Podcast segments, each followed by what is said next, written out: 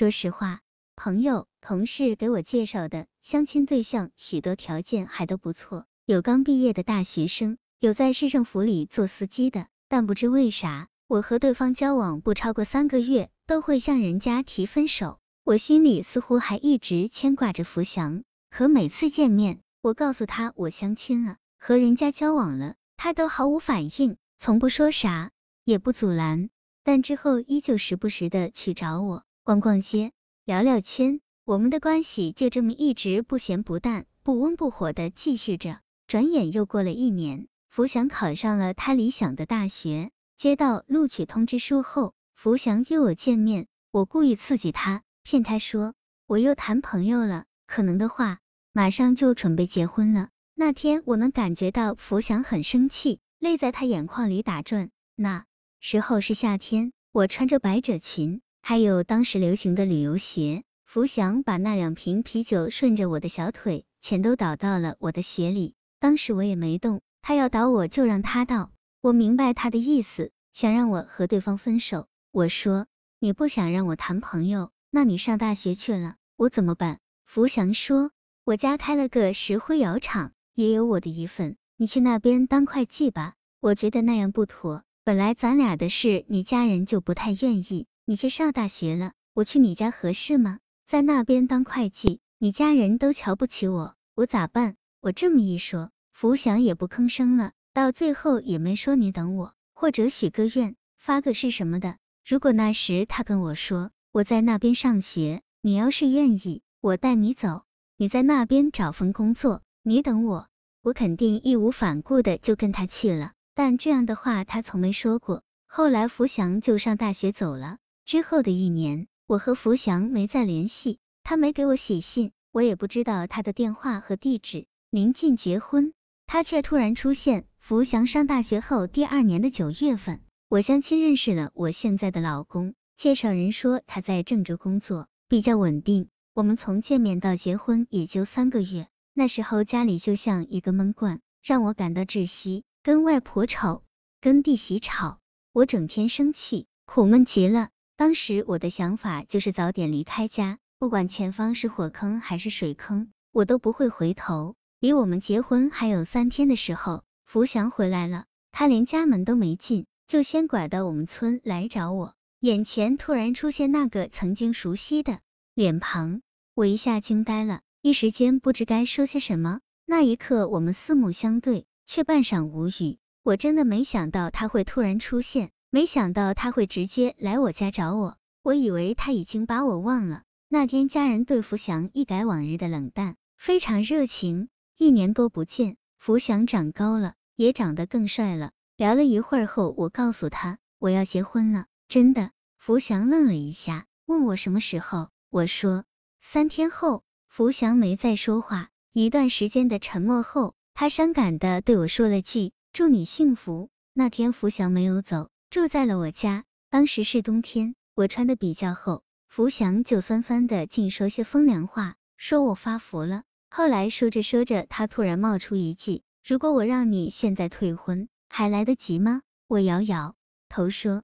来不及了，有缘无分，我们失去联系。第二天，福祥就走了。走的时候，他送了几条纱巾作为给我的结婚礼物。我给他留了我在郑州的地址。我没有想到，我真的没有想到，那竟然是我们最后的一面。后来，偶尔我还会收到福祥的来信，逢年过节他会给我寄张贺卡，信里除了一些祝福的话，他说的最多的就是他宿舍的电话号码，让我有空给他打电话。当时我家没电话，刚结婚就跟他频繁联系，我也觉得不合适，所以我从来没给他打过电话，这是我至今最后悔的一件事。结婚第一年，福祥暑假回来时到郑州找过我，但我不在，回老家了。我老公在家，他们一起吃了顿饭，聊了聊，福祥就走了。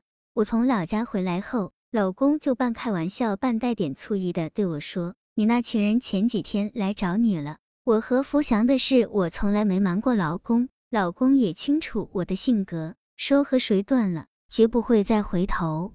后来福祥又来找过我一次，很不巧，我又不在家，那时老公也到外地出差了。福祥来的时候，家里没人，他就写了封信，通过门缝塞进了我家。信里依旧没说什么，还是写祝福的话。再后来，福祥大学毕业来郑州找工作时，又来过我家找我。或许我们之间真的是没缘分。那次我和老公还是不在家，福祥留了封信，托我们邻居转交给了我老公，老公又给了我。信里福祥说他毕业了，来这边看看，没碰到我们，问我们过得怎么样。从那之后，福祥就再也没音讯了，生活幸福。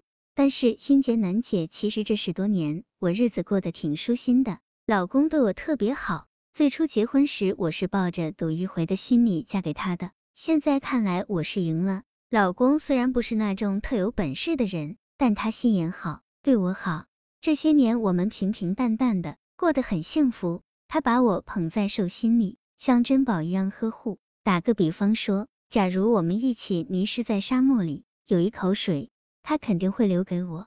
有一次他喝醉了，跟朋友说，在他心中，老婆是第一位的，孩子是第二位的。只要他在家，家务活他都不会让我做。结婚多少年，他不让我给他添一件衣服，可一到换季了，他就记得催我去买衣服。如果我光给孩子买，自己没买，他就不乐意。或许是和福祥之间有遗憾吧。刚结婚那一年，我天天都会梦见福祥。他在前面跑，我在后面追，快追到的时候，他突然一晃，人就不见了。醒来的时候，我发现枕巾都湿了，好像失去了他，很后悔似的。两年后有了孩子，我的心才慢慢分散，偶尔还是会梦见他，但次数已经很少了。而且在梦里，他一闪就过去了，不再像以前追着他跑，怎么也追不上，总感觉我们有缘无分。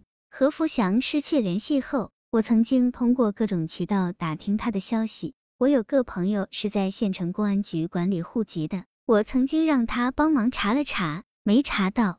后来我在郑州又通过一个朋友在省户籍室查，也没查到。有些同学我能联系上的，让他们帮忙打听，他们也都不知道。后来我还在商都网的 BBS 上发了一个寻人帖，写的很详细，可还是没找到。其实我找福祥也不是想跟他有更进一步的关系，只是想知道他现在在什么地方，过得好不好。不知道他的消息，总觉得有什么疙瘩堵在心里似的。我真希望他能像我一样，已经过上了平凡而简单的生活。